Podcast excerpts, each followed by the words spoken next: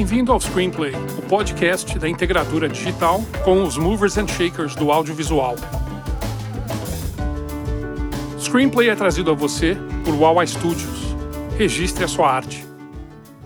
Nesta edição do Screenplay, nós temos o grande prazer de entrevistar o Igor Valério.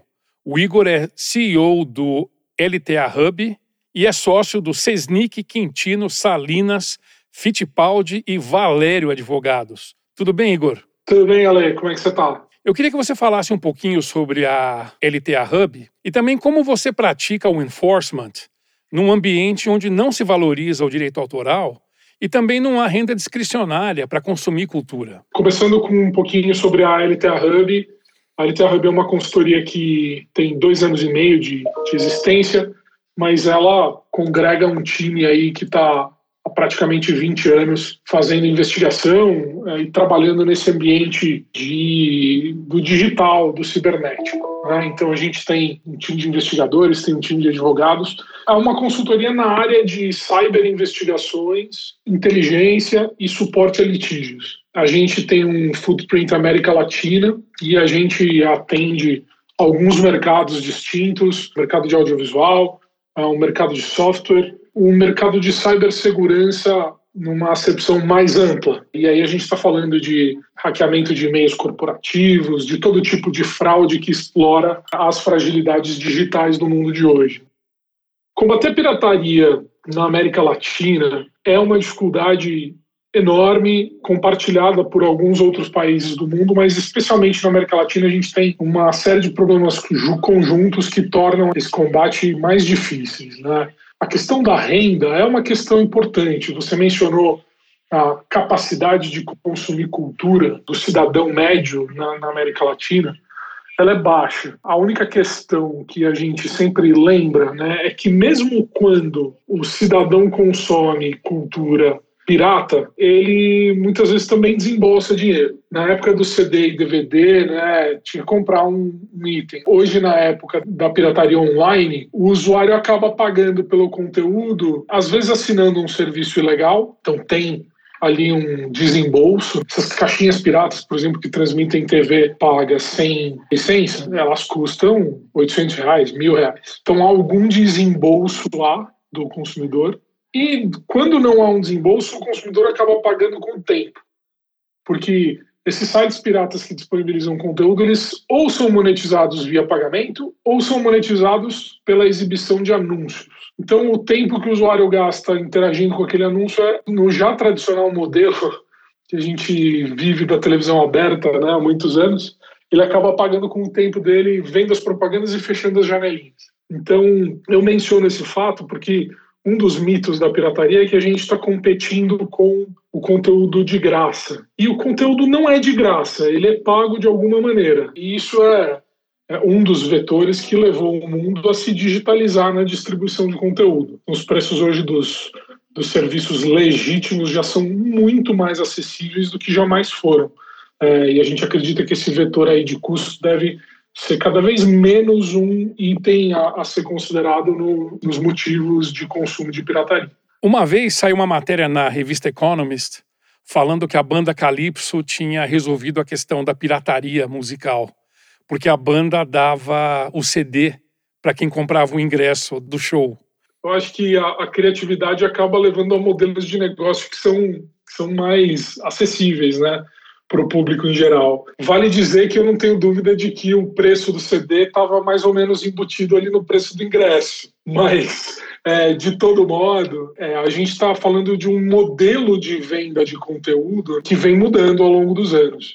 Esse modelo em que você compra uma mídia física com o conteúdo dentro, né, é um modelo que tende a desaparecer com a ampliação muito grande né, da capacidade de transmissão de conteúdo via internet, a penetração de banda larga no mundo vem aumentando significativamente nos últimos anos. Esse modelo de vender a mídia, ele tende a acabar ou a diminuir para nichos de consumo, né? O pessoal voltou a comprar vinil, por exemplo, ou você você pode comprar o livro no Kindle, mas, sei lá, saiu uma edição com umas gravuras muito bacanas e você quer ter aquelas gravuras num exemplar que tem uma atratividade porque é um exemplar especial, bonito, que você quer ter em casa. Então, acho que a mídia física ela tende a se limitar a esses nichos e diminuir como um mainstream assim de consumo de conteúdo.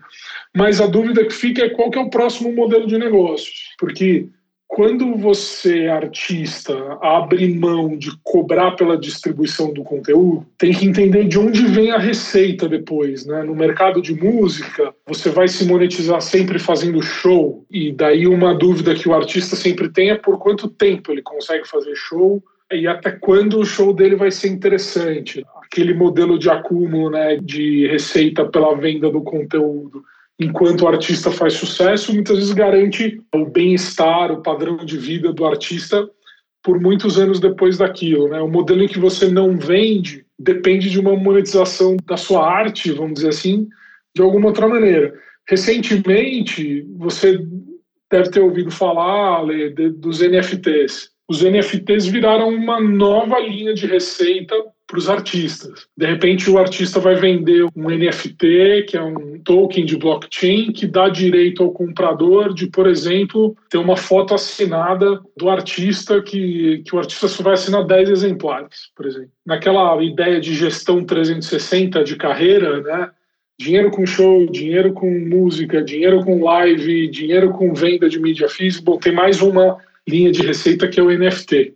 A dúvida que fica é essa: se você abrir mão totalmente de vender o seu conteúdo e você dá o seu conteúdo de graça, você tem que explorar outras linhas de, eh, de monetização do seu trabalho. Vamos ver, acho que está em franca evolução, vamos ver o que vai acontecer no futuro. A gente sabe que o digital facilitou muito a pirataria, né? Qual é o impacto da pirataria no faturamento global do audiovisual? Tem uma pesquisa, por exemplo, aqui no Brasil, da Ipsos Mori, de 2019, portanto já mais recente, uma pesquisa encomendada pela MPA, a Motion Picture Association, que é a associação dos maiores estúdios de cinema do mundo, que indica um prejuízo de 4 bilhões de reais à indústria audiovisual em danos diretos e indiretos no ano de 2019. Tem uma segmentação de números ali, então isso vem de 1,7 bilhões de filmes e séries pirateados em um período de três meses naquele ano, e por aí vai. Daí tem uma, essa pesquisa tem uma série de números ali interessantes, mas você vê que mesmo com todos esses senões, o prejuízo é bastante importante. Tem um segundo prejuízo que muitas vezes não é calculado nesse número frio aí de perda de receita, que é o impacto no mercado secundário ali em torno do consumo audiovisual em torno da produção audiovisual também. É, então você imagina que o sujeito quando vai ao cinema, né, ele gasta a gasolina do carro, paga o estacionamento, janta no shopping, compra pipoca no cinema. Então você tem uma geração de receita adjacente ali ao consumo do conteúdo audiovisual que também é perdida, né, quando a pirataria toma lugar do, do consumo legítimo. E quando você fala em produção audiovisual, mais ainda. E um dado que eu acho interessante, Ale, e muitas vezes isso não é óbvio, né? Quando você tem um filme de apelo global, vamos pensar no último grande blockbuster da Disney, vamos pensar no último filme dos Vingadores. Você tem um consumo de pirataria importante desse título, mas é um título que vende no mundo inteiro. Né? Não tem um país do mundo que não consome aquele título. Quando você olha para a realidade local, o cinema independente local, produção audiovisual brasileira, por exemplo, o mercado potencial daquele filme ele extrapola um pouquinho o Brasil, porque você tem um interesse de nicho fora do Brasil, outros países lusófonos, etc. Mas basicamente o mercado se resume à população que fala português e, e, muitas vezes menos ainda se resume à população brasileira. Então, se você tem um alto índice de pirataria no Brasil, você não compensa esse investimento de produção no filme brasileiro com o consumo desse conteúdo em países em que a pirataria é baixa, como acontece com os blockbusters globais. Então você tem essa perda, essa perda não é homogênea para todos os tipos de títulos, nem todas as nacionalidades de títulos. Ela aumenta ou diminui conforme determinadas realidades e essa do filme nacional para o mercado nacional é uma delas. Então, apesar de a gente ter esses números que, que tentam dar um sabor, assim, né, ainda impreciso do volume de prejuízo, esse prejuízo não é homogêneo para todo mundo, então ele pode ser pior ou melhor de acordo com o tipo de filme produzido, lugar onde esse filme é lançado e etc. A gente cuidou de uma ação de combate à pirataria para a Motion Picture Association no ano de 2015, que era uma ação contra os operadores de um site chamado megafilmeshd.net. Essa operação até ficou famosa, foi batizada como Operação Barba Negra. Esse site recebia, na época da ação, uma média de 60 milhões de visitas por mês. Guarda esse número. Na época do CD e do DVD, eu tive contato muito próximo com uma associação chamada APCM, Antipirataria Cinema e Música, que era justamente a associação que cuidava do combate à pirataria para as indústrias de filme e música internacionais. Era uma espécie de joint venture entre a MPA e o IFPI aqui no Brasil. Na sua história toda, nos 10 anos de, em que a PCM existiu, a PCM apreendeu mais ou menos 12, 13 milhões de unidades de CDs e DVDs. Então, quando você compara 60 milhões de visitas em um mês com 12 milhões de cópias apreendidas em 10 anos, 12 anos de funcionamento, você começa a ter ideia do volume de consumo incremental que a, a, o digital representou para a indústria, né? Então, você tem razão, o digital ele é um vetor da pirataria. E isso vem da brutal diminuição de custo de distribuição dos canais online. E isso é para qualquer tipo de conteúdo. Quando você pensa quanto você gasta para distribuir um livro físico versus quanto você gasta para distribuir um livro digital. Não tem comparação, não tem caminhão para distribuir, não tem gasolina, não tem aluguel da loja física, a prensa, não tem. É incomparável, né? Assim, se você compara o custo de distribuição online com o mundo físico, é quase desprezível, né? O custo de distribuição do digital. Isso aumenta em muito a capacidade de dano de quem quer distribuir um conteúdo ilegalmente. Se antes o pirata também tinha esses custos, porque o livro pirata também tem o custo de papel, tinta, funcionário, distribuição, assim como o DVD pirata, o CD pirata, a distribuição online para o pirata também não, não tem igualmente os custos de distribuição que o mercado legítimo também economiza. Então ele aumenta a capacidade de piratear. E é por isso que ele tem um impacto muito claro aí no, no, no consumo e distribuição de pirataria. Essa questão das externalidades que você falou, eu não tinha pensado. Uma produção audiovisual, né, ela depende de figurino, roupa, comida para o set, eletricista, é, motorista. Você tem toda uma economia adjacente ali que também perde, né, com a falta de incentivo para a produção. Importante isso. E como é que está o Brasil no ranking global da pirataria? A gente já é pentacampeão? Olha, eu tendo a não gostar muito desses rankings, tá? Mas assim, sempre que fazem algum ranking, porque o ranking é sempre um recorte. Por exemplo, é impossível medir quantos downloads você tem de site ou quantos streamings você tem de site pirata. Você consegue medir o número de downloads de um arquivo via rede peer-to-peer, -peer, por exemplo. Né? E daí, se você segmentar para medir só aquilo, o Brasil já apareceu várias vezes em primeiro lugar, segundo lugar. Tem, tem algumas pesquisas aí que ficaram famosas fazendo esse comparativo. E até acho legal quando você tem isso em mente, né? E você sabe que aquilo é só um segmento de medição e você compara bananas com bananas, né? Você está sempre medindo peer-to-peer. -peer. É legal você ter um histórico, ver se diminui, aumenta e etc. Mas como tem uma grande parte do consumo aí que é muito difícil de medir, você só consegue medir se você for o pirata, dono do site. Você não consegue saber exatamente quantas pessoas fizeram streaming daquele conteúdo é, de fora. Muito louco é. isso, é verdade, é verdade. É. então, então é difícil acreditar muito assim nesses rankings, o ranking absoluto assim, né? Mas eu, eu, posso te dizer com toda certeza que, assim, quando a gente faz pesquisas que são boas, assim, do ponto de vista mais científico, né?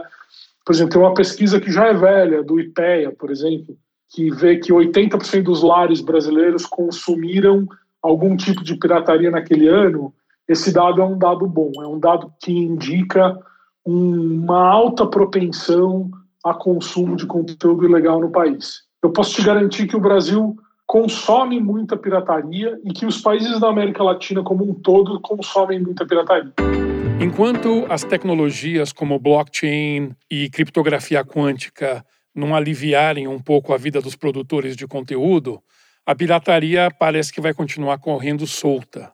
Como é que esses produtores têm feito hoje para se defender da pirataria? Uma abordagem científica assim do combate à pirataria costuma dividir o problema em três áreas, né? Você tem uma área de geração do conteúdo ilegal, uma segunda de distribuição desse conteúdo e uma terceira de consumo. A primeira etapa ali, que é a etapa de aquisição do conteúdo ilegal ou produção desse conteúdo ilegal, né?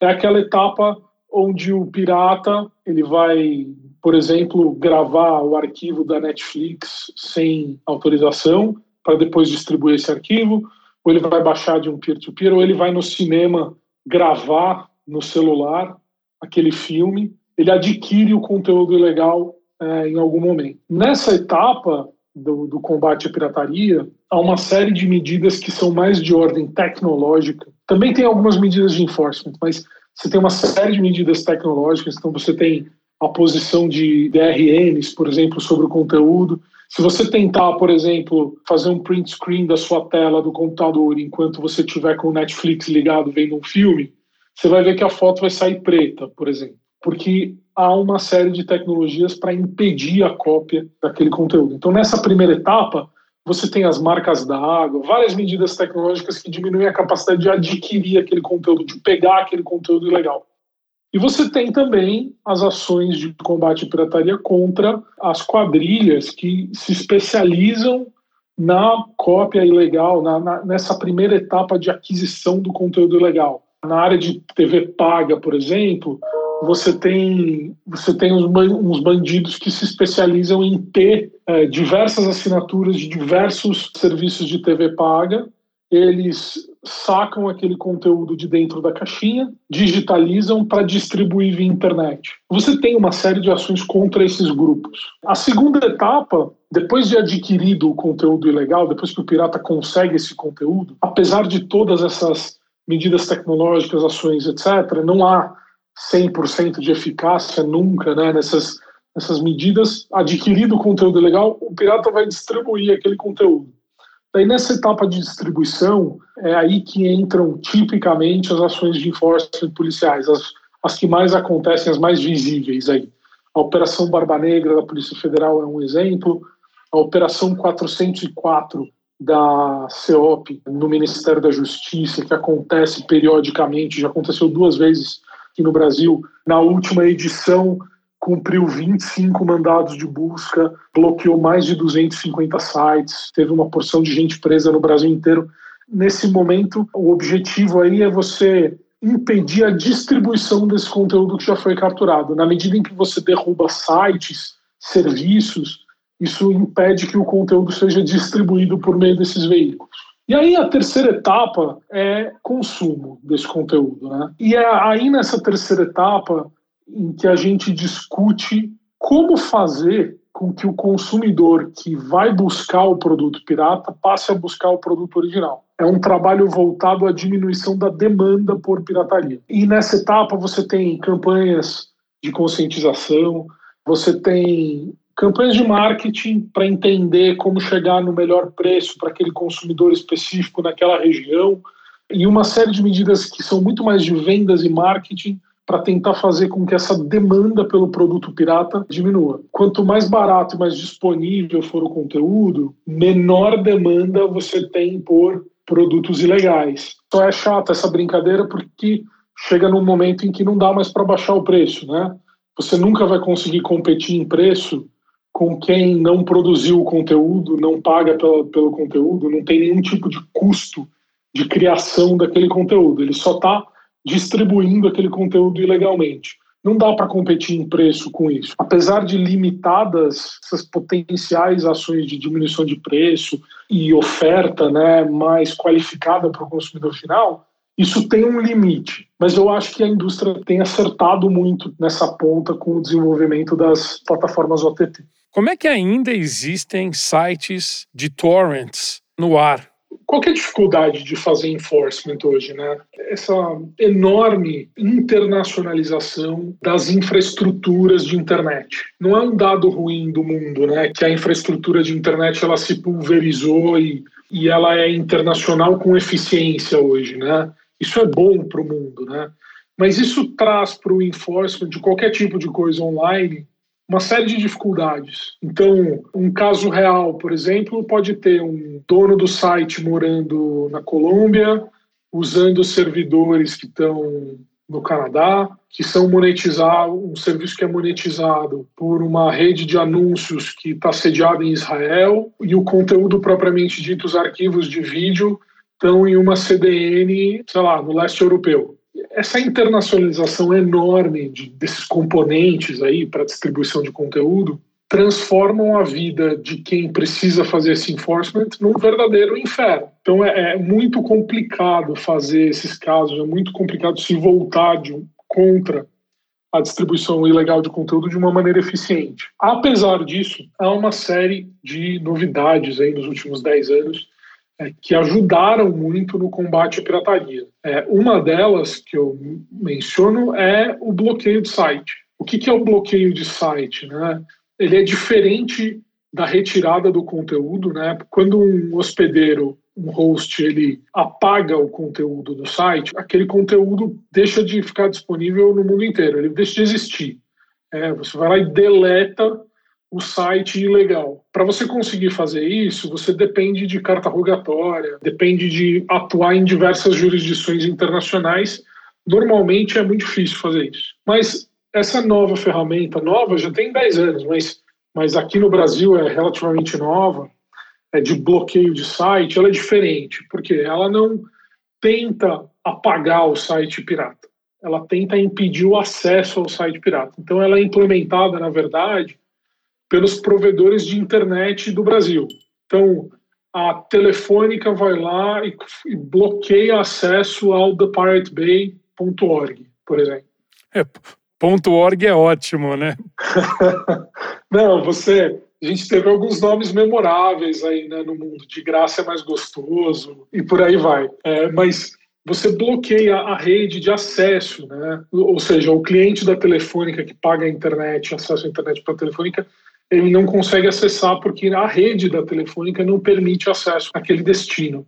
Fora do Brasil, aquele site continua sendo acessível. Se eu estou na Argentina e o site não está bloqueado na Argentina, eu consigo acessar o site da mesma maneira. Mas, como essa medida é implementada numa única jurisdição, só no Brasil, ela é muito eficiente. As pesquisas aí, ah, já de muitos anos, indicam uma queda de mais de 90% no número de acesso a esses sites bloqueados depois que o bloqueio é implementado e indica uma migração para consumo de conteúdo lícito.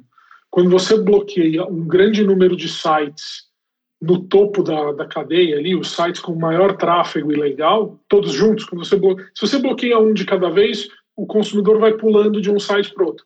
Mas se você bloqueia 20, 30 grandes, o consumidor fica sem opção e migra para fontes lícitas. Mas, e daí respondendo a pergunta, essa internacionalização ainda se presta a fazer com que, infelizmente, os sites continuem existindo e, e eles consigam encontrar, mundo afora, lugares que protegem a existência desses sites. É muito fácil, Ale, se eu quiser contratar um servidor na Rússia, por exemplo, eu consigo contratar em 10 minutos com cartão de crédito. Então é muito fácil fazer essa movimentação criar diversos backups de sites. É muito fácil ainda se ocultar na internet. Os mecanismos internacionais de governança de internet ainda não se organizaram, inclusive por uma questão de convicção mesmo, tá? E aí é importante deixar anotado que existe, um, existe uma visão de internet que é de manutenção da internet totalmente aberta, independentemente dos danos que isso vai gerar para titulares de direito, para a privacidade das pessoas. Essa visão existe e é importante dizer que ela tem ditado a governança da internet nos últimos 20 anos. E até por isso você não tem a criação de mecanismos internacionais muito eficientes para impedir esse hopping de jurisdição, né? O meu servidor no Canadá me, me apagou meu site. Tá bom, vou para esse aqui na Ucrânia. Depois vou para esse aqui na Rússia, depois vou para esse aqui no Japão. Vira um jogo de gato e rato que é muito difícil de, de acabar. Mas o bloqueio continua sendo super eficiente.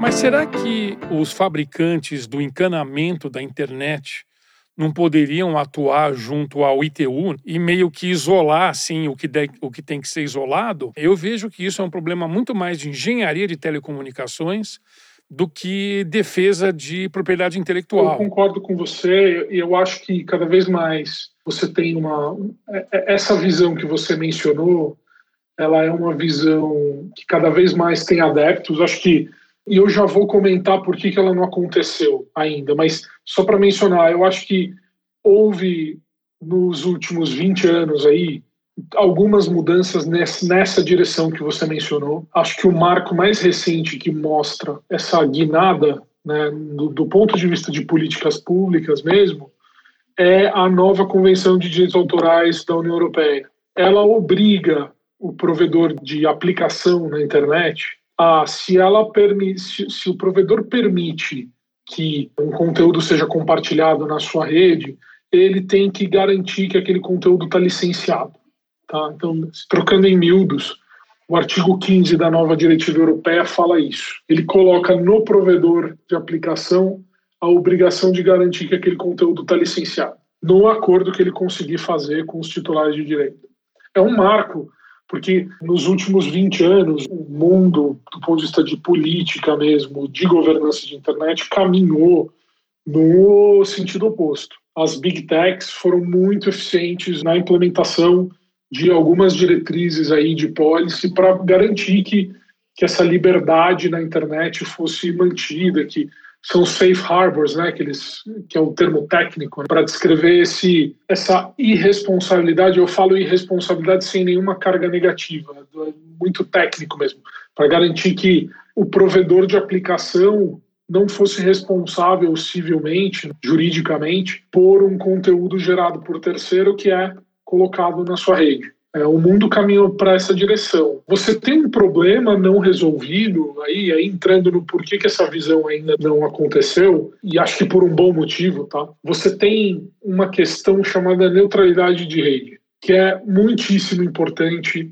para a preservação da internet e na medida em que a internet vira uma plataforma de exercício da liberdade de expressão, dos direitos é, civis, das liberdades garantidas pela Constituição, etc., na medida em que a internet é uma plataforma para esse exercício, o tema da neutralidade de rede ganha importância e é muito delicado. O que é a neutralidade de rede? Né? A neutralidade de rede é um conceito desenvolvido, é um conceito muito velho já, mas ele foi, vamos dizer assim, interpretado para a realidade de internet por um professor americano chamado Tim Wu, faz mais ou menos 20 anos, isso, e que basicamente, Ale, defende o seguinte: o provedor de cabo, que aqui no Brasil ele é o provedor de conexão, esse provedor de conexão ele não pode dar, não pode garantir é, benefícios para um provedor de aplicação que usa os seus serviços né, com uma base puramente econômica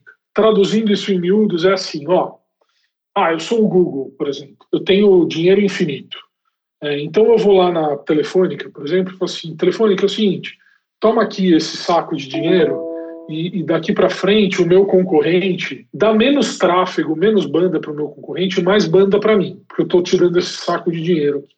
A neutralidade de rede impede exatamente esse tipo de arranjo e ela é fundamental para garantir que, inclusive, uma empresa como a própria Google viesse a existir, porque em algum momento da sua história ela foi um danico buscando um lugar ao sol. Então, esse princípio da neutralidade de rede, que nasce com uma finalidade de garantir uma espécie de equidade de uso da banda de internet, né, ele é importante, ele é muito importante, porque ele garante essa diversidade ele garante, por exemplo, que você não permita que uma orientação política, por exemplo, venha a diminuir a capacidade de falar uh, de um determinado segmento político. É, é importante que essa neutralidade seja mantida. O problema é o seguinte: essa defesa da neutralidade de rede ela foi feita de uma maneira tão aguerrida e, e tão cega, eu diria, né, sem prestar atenção nas nuances relacionadas à neutralidade de rede,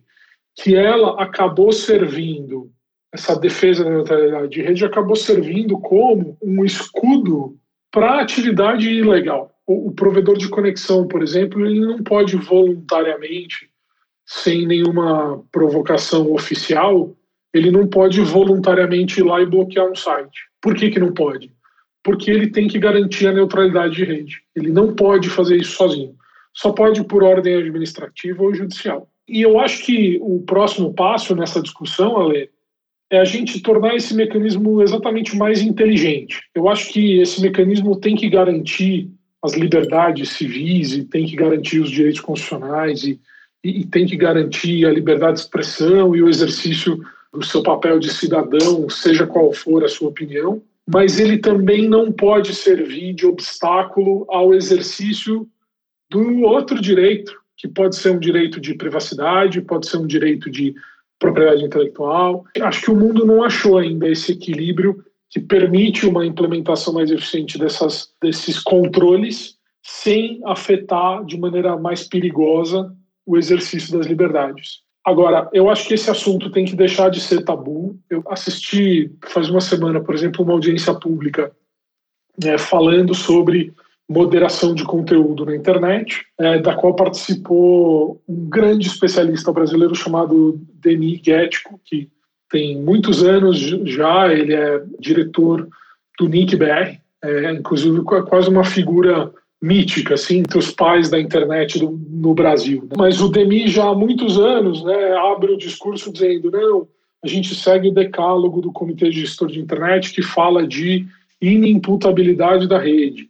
Então, isso significa que a gente implementa uma visão de internet em que ela tem que ser totalmente aberta, totalmente livre, e a gente tem que, tem que implementar medidas contra quem, por exemplo, publica uma ofensa na internet, sem afetar de maneira nenhuma a transmissão daquela mensagem, os intermediários da internet. Essa visão do DNI, Ale, é a visão que orientou a construção da internet como nós a conhecemos hoje. Eu acho que o movimento que a gente vê nos últimos anos ah, diria talvez nos últimos cinco anos, é, é, bem recente, é um movimento de tentar pegar essa abordagem que foi boa para o florescimento da internet e transformar ela numa abordagem que garanta ainda a liberdade, mas que seja um pouco mais inteligente, que me permita, por exemplo, bloquear um site pirata, que me permita, por exemplo, impedir que alguém publique no YouTube um vídeo da ISIS uh, decapitando um prisioneiro, por exemplo. Essa inteligência para que a gente consiga fazer de uma maneira mais eficiente, ela ainda não foi atingida, a gente ainda não chegou lá. Mas eu acho que é nessa direção que as mentes da internet têm que trabalhar, inclusive a do próprio Demi, que é, que é muito privilegiada. E eu acho que esse é um, dos, é um dos grandes desafios do nosso momento atual aí de governança e regulação da internet. A mesma caixinha preta que roda o app do Netflix também roda os apps desses agregadores de conteúdo pirata. O que, que você acha que os principais stakeholders, como as telecoms, os produtores de conteúdo e talvez o próprio Google, né, que é dono do sistema Android, pode fazer para ajudar a combater esse abuso dessa tecnologia? Essas caixinhas são um dos grandes problemas da atualidade, são possivelmente os grandes responsáveis pelo declínio do, do mercado de TV paga no mundo inteiro no Brasil, inclusive. Só que vale dizer que a caixinha é uma espécie de reedição de um velho problema, né, que é o problema da pirataria. Não tem nenhuma grande novidade tecnológica que, que a caixinha trouxe para o mercado. Ela talvez traga, e acho que isso é um mérito do, do pirata nesse caso, né? O que a inovação pirata nesse caso foi que ela ela resolveu um problema que o pirata de site, peer-to-peer, -peer, etc., tinha, que é a facilidade do uso, é a experiência do usuário com a caixinha pirata, ela é idêntica à experiência do usuário quando consome TV a cabo ou quando tem um Apple TV. Ou, ou, é uma experiência de sala de estar, é uma experiência de plugar a caixinha na TV e assistir o conteúdo. Antes tinha que baixar conteúdo, tinha que abrir site, tinha um monte de propaganda, tinha. Quer dizer, você tinha. A experiência do usuário melhorou muito com, com a caixinha. O que a gente tem que fazer contra a caixinha, como comunidade aí, como da comunidade dos titulares de direito, as redes de telecom uh, e etc., é o que a gente faz com qualquer tipo de, uh, de fonte pirata de conteúdo. Tem que permitir o bloqueio dessas fontes, a gente tem que conseguir trabalhar na identificação uh, dos responsáveis por esses aplicativos ilegais que rodam nas caixinhas. A gente precisa melhorar o controle na entrada dessas caixinhas no Brasil, perder um pouco um pudor de, de identificar uma caixinha como uma caixinha pirata. Ah, mas essa caixinha pode ser usada para consumir conteúdo lícito. É verdade. Mas, por exemplo, uma caixinha chamada HTV, por exemplo, está no mercado e que custa R$ 1.300, não é comprada para assistir Netflix. Porque se fosse para assistir Netflix, eu compraria uma caixinha de 200 reais e não uma de 1.300. Não há um HTV no mercado que já não contenha de fábrica o aplicativo Brasil TV, que é pirata. Quer dizer, será que a gente tem que, em nome de uma neutralidade tecnológica, a gente tem que esquecer que a experiência mostra que 100% das caixinhas HTV são piratas. Existem certas barreiras aí no enforcement que a gente tem que vencer. Tenho que mencionar, no último ano, Anatel e Ancine fizeram no Brasil um trabalho digno de nota e, na minha experiência de mais de 20 anos nessa área, jamais visto antes. As agências juntas apreenderam mais de um milhão de caixinhas desse gênero entrando no Brasil. É, é um resultado sensacional, astronômico e que certamente gerou um grande prejuízo para essas cadeias de produção uh, de itens ilegais aí. Mas tem que continuar o trabalho. Esse trabalho de aduana, por exemplo, que se dá o trabalho de não só olhar para a caixinha e falar, ah, isso aqui é uma caixinha Android, serve para tudo, mas de periciar essa caixinha. Bom, vamos ligar a caixinha aqui para ver o que é que vem dentro. Putz, veio um aplicativo que é pirata. Tem um titular de direito aqui falando esse aplicativo é pirata, assina uma declaração aqui. É, é, vou aprender a caixinha. Quer dizer, é, esse tipo de medida que vai além do que a gente. que, que se presta a entender que, que é, o enforcement contra essas novas tecnologias exige uma espécie de passo a mais aí, ele tem que continuar acontecendo. Eu acho que falar de potenciais controles que podem ser exercidos pelas plataformas é sempre bom. A gente tem um caso de sucesso já de muitos anos, Ale, uma caixinha que agora é, é um stick também e que é um é, já virou também um sistema operacional de televisão e que é sensacional, inclusive que chama Roku. É, não sei se você já, já ouviu falar, veio para o Brasil recentemente, mas já estava em alguns países da América Latina, especialmente o México. A Roku, quando chegou no México, virou um grande vetor de pirataria. Só que a Roku tem uma peculiaridade que é o seguinte: o sistema operacional da Roku ele é fechado e ele é controlado integralmente pela Roku. Isso permitiu a Roku começar um enforcement na sua plataforma em parceria com titulares de direito até um ponto em que a Roku, assim, é muito raro encontrar um aplicativo que funciona na plataforma do Roku e que seja pirata. Então esse é um caso de sucesso em que o dono da plataforma trabalha em conjunto com o titular de direito para limpar a plataforma. Agora, há, há outros, outras plataformas, como a plataforma Android, é um, é um bom exemplo, é, em que esse tipo de medida ele só é feito pelo titular de direito que tem que notificar a loja de aplicativos para que um determinado app ilegal saia do catálogo, mas ele não impede que eu obtenha esse app em outro site pirata, fora das, das lojas oficiais, instale na caixinha Android e veja conteúdo ilegal. Acho que há um espaço para evoluir aí. Como eu disse, há várias dificuldades qual que é o limite da plataforma, onde é que termina o enforcement e começa um abuso de direito de controlar aí a plataforma. Todas essas questões têm que ser levadas em consideração. Mas eu acho que um consenso entre os titulares de direito é que há espaço para fazer mais, respeitando essas regras aí do jogo, né? Os consumidores de conteúdo pirata online correm riscos legais e cibernéticos? A gente teve um caso Ale, bem recente executado na Bolívia, quando você acessava o site com o navegador, ele usava a capacidade de processamento do seu computador para minerar Bitcoin. Então é uma tendência, tá? Risco para o usuário. Tem risco, sim. Inclusive, alguns especialmente quando o usuário se utiliza de redes peer-to-peer, -peer, por exemplo, porque o IP de quem baixa via rede peer-to-peer -peer fica aberto para qualquer um que participe daquele enxame que está compartilhando o conteúdo. E a gente teve recentemente, inclusive, vários casos no Brasil de notificação extrajudicial de titulares de direito contra usuários finais, demandando um pagamento de indenização que, em alguns casos, chegava até 5 mil reais. Dito isso, quero esclarecer que isso não é uma prática comum, tá? São alguns produtores de, de conteúdo que adotam esse tipo de, de enforcement contra o usuário final do conteúdo. A tendência, né, na maioria dos casos, na grande maioria dos produtores, é se concentrar no enforcement contra o empresário da pirataria, o intermediário que ganha dinheiro é, distribuindo conteúdo ilegal. Eu quero mencionar um risco que vai para além do risco jurídico, que é um risco tecnológico, sem nenhum tipo de exagero. Eu fico apavorado quando eu penso que o sujeito vai na Santa Efigênia, aqui em São Paulo, compra uma caixinha de um fabricante que ele não conhece, leva para sua casa, coloca a senha do seu Wi-Fi naquela caixinha e no momento seguinte entra na, no, no site do banco para pagar uma conta.